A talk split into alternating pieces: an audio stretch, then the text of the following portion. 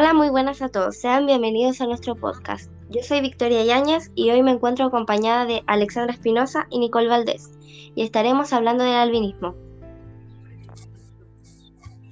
El albinismo es causado por la mutación de genes. Se puede desarrollar diferentes tipos de albinismo según el tipo de mutación genética que provocó el trastorno. La mutación puede, puede dar lugar a una ausencia completa de melanina o una cantidad de melanina significativamente reducida. Como sabemos, los tipos de albinismo se clasifican según la forma en la que se heredó y en la que el gen se ve afectado. Asimismo, estos tipos de albinismo están clasificados en varios, y el principal es el albinismo oculocutáneo, también conocido como OCA, y es el tipo más común.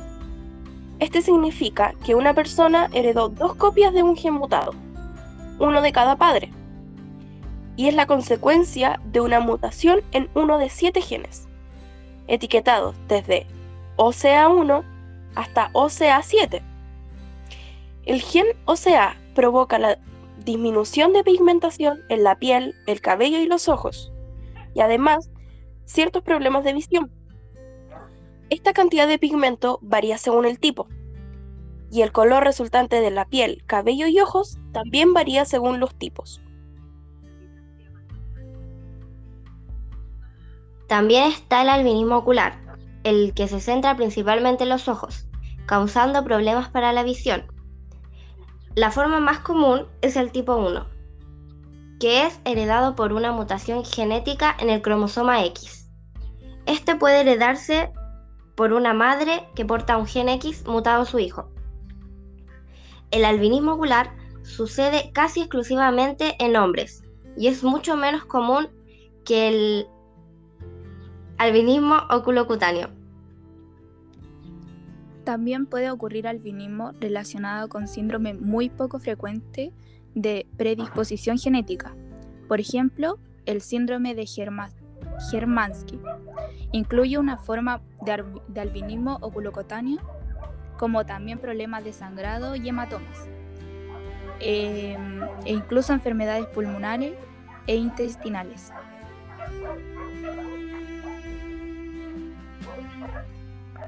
Si bien las mutaciones son alteraciones presentes desde el inicio de la vida del organismo vivo o adquirida con el tiempo, estas podrían denominarse como dañinas y no dañinas. Puesto que algunas mejoran o distinguen capacidades del organismo, sobre todo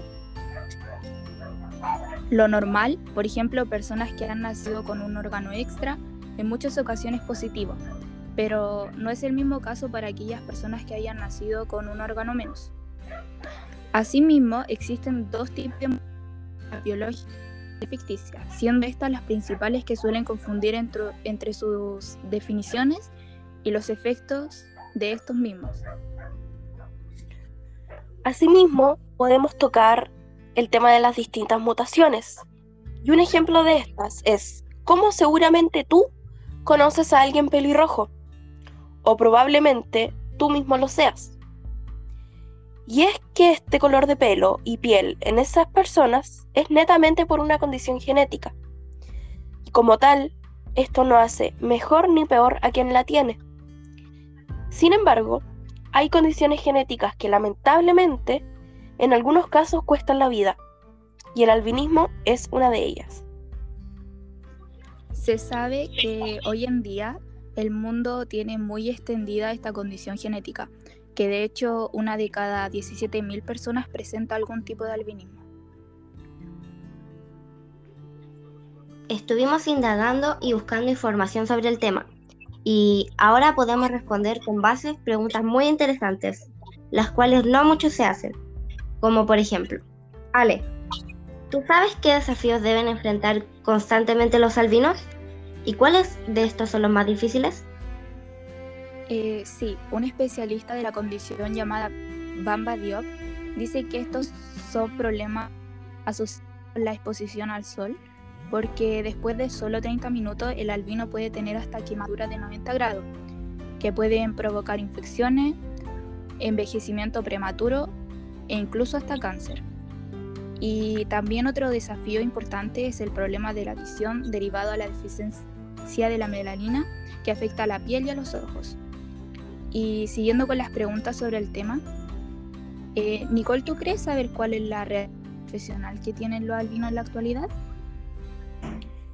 Eh, sí, mira, siguiendo con las investigaciones del científico Bamba Diop, eh, puedo mencionar que la integración profesional de los albinos son mínimas, ya que el 90% de ellos no va a la escuela o abandonan la escuela muy temprano. Y esto es principalmente por discriminación que reciben a diario, problemas de visión que muchas veces surgen y especialmente por su indigencia. Los padres de los albinos a menudo tienden a empujarlos a mendigar, y esta es la causa principal del abandono escolar.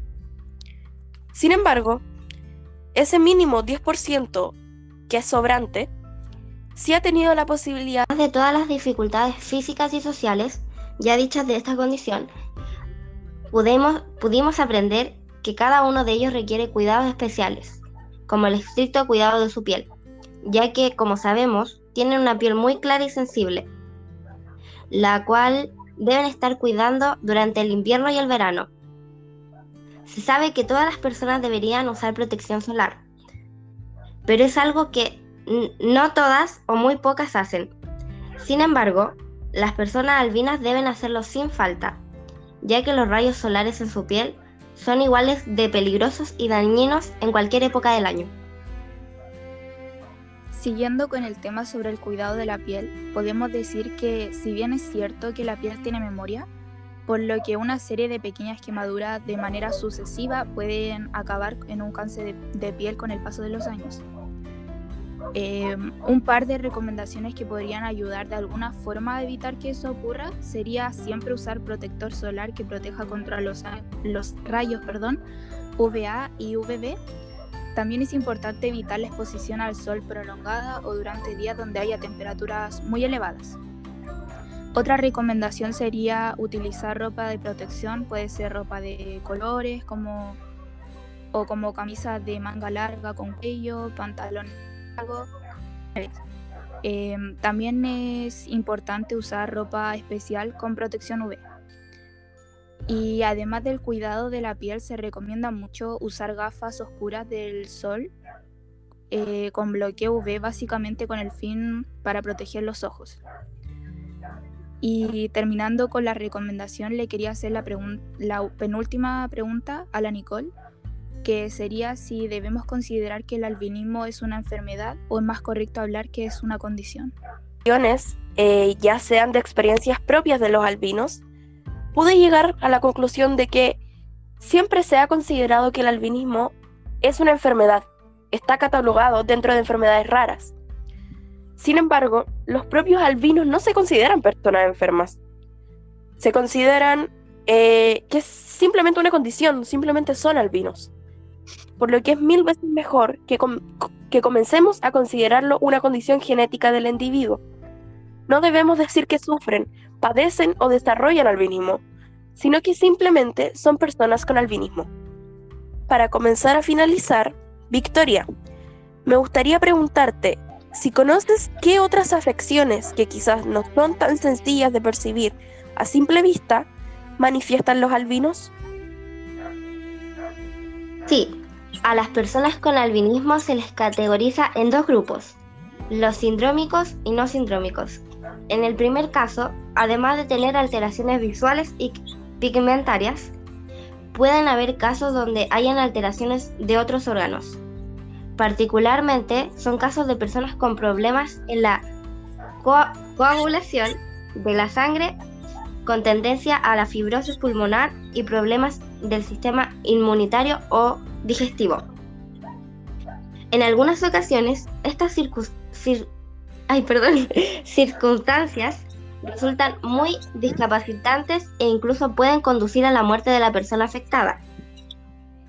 Por el contrario, las de los no sindrómicos resultan mucho menos severas y se centran especialmente en los, en los problemas visuales ya comentados anteriormente.